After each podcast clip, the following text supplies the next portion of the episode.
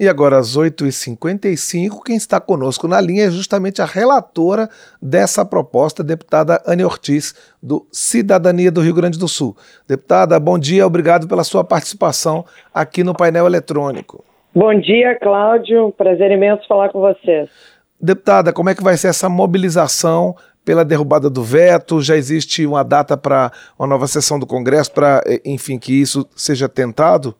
Olha, essa semana é uma semana muito importante para que a gente possa articular é, a questão da, do veto ao projeto da Folha.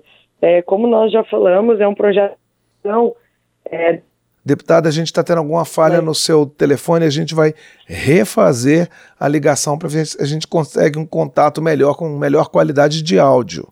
É, a gente estava falando com a deputada Anne Ortiz em, relação ao projeto de desoneração da folha para 17 setores da economia. É, o projeto que foi vetado pelo presidente Lula. E aí existe uma mobilização de parlamentares para que seja derrubado o veto, porque a, a alegação, a justificativa desses deputados é que a, a, a, manutenção desse veto, né, o fim dessa política de desoneração da folha, poderia trazer prejuízos para as empresas em termos de aumento de custos de produção, que poderia acarretar outras consequências. Vamos, estamos tentando fazer, refazer o contato com a deputada Dani Ortiz. Deputada, a senhora me ouve agora? Sim, perfeitamente. Tá bom, porque a, a nossa ligação caiu, então eu, eu tinha perguntado para a senhora sobre a mobilização, como é que vai ser essa mobilização. A senhora começou a falar que essa é uma semana decisiva para que se possa derrubar o veto. Exatamente, essa semana é uma semana muito importante para que se possa derrubar o veto. Já desde o início, nós estamos falando sobre a questão da previsibilidade das empresas para poderem organizar os seus orçamentos do ano que vem, fazer planejamento, uh, inclusive de investimentos. É, o impacto uh, do aumento dos impostos é, para não só para as 17, é, é, as 17 setores, mas para toda a economia ele é muito alto com certeza não, não, não conseguirá ser absorvido pelas empresas né, dos 17 setores, e isso vai gerar demissões, e aí nós podemos, é, nós temos uma avaliação que isso geraria na casa de um milhão é, de desempregados, que vai impactar no auxílio-desemprego, que vai impactar no, no, nos auxílios é, sociais, nos programas sociais que o, que o governo tem e vai aumentar também o custo de vida do brasileiro, além de comprometer a competitividade das empresas, não só aqui dentro do Brasil, mas no exterior também. Então é muito importante que a gente consiga é, derrubar o veto. Uh, temos aí o, um tempo curto, né, até o início do recesso, para garantir é, que esse, a manutenção dos, dos postos de trabalho e também, obviamente, um incremento né, nos postos de trabalho, no trabalho formal no país. Agora, deputada, a justificativa para o veto foi o desequilíbrio fiscal, com a renúncia de receita.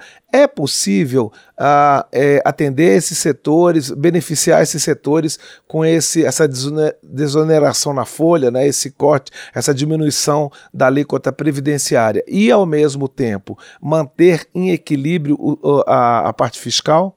É questionável, viu, essa questão uh, do, da renúncia fiscal. Nós temos um estudo da FGV que mostrou que no ano passado, só no ano de 2022, é, a renúncia fiscal teria sido né, apresentada pelo governo de 9,2 bilhões de reais. Porém, com a medida da desoneração, a base de trabalhadores formais no nosso país ela é ampliada, até porque os 17 setores hoje, somados, são os setores que mais empregam no Brasil. São 9 milhões de trabalhadores diretos.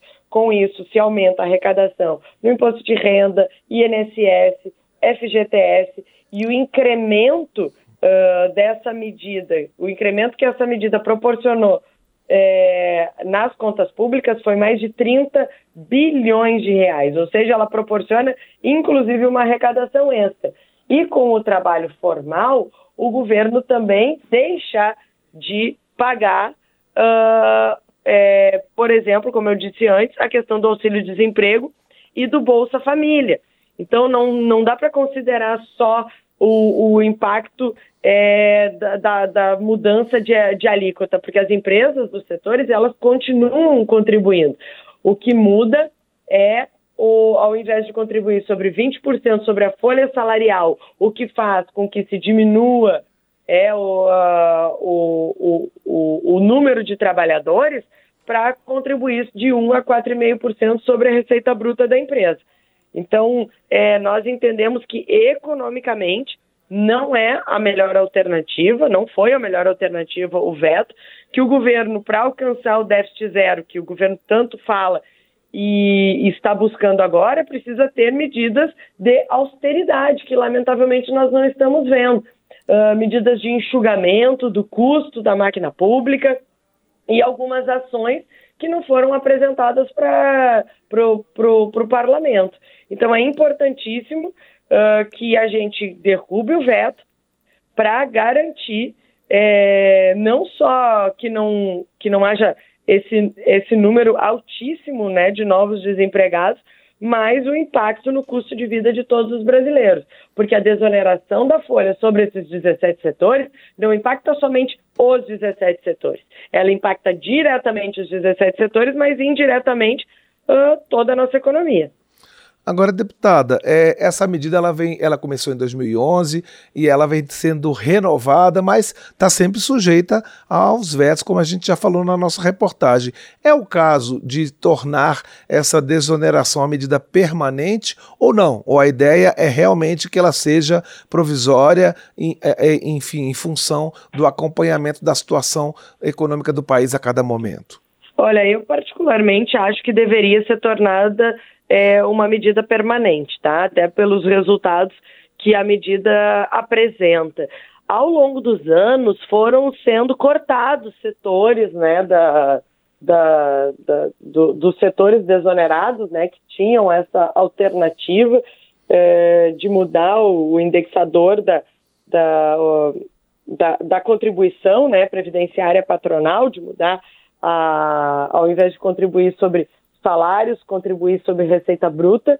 É, eu acho que é uma alternativa importante, até porque os encargos trabalhistas e, e todos os impostos que os empreendedores, que as empresas pagam no Brasil, elas são muito altas, né? E aqui a gente não está falando só de grandes empresas, está falando de, de micro, pequenos, médios, que acabam tendo um, um impacto financeiro muito alto, por conta da altíssima carga é, de o ministro Haddad diz que vai apresentar uma alternativa na volta da COP. Eu, nós tivemos bastante tempo é, durante esse ano para que fossem apresentadas alternativas.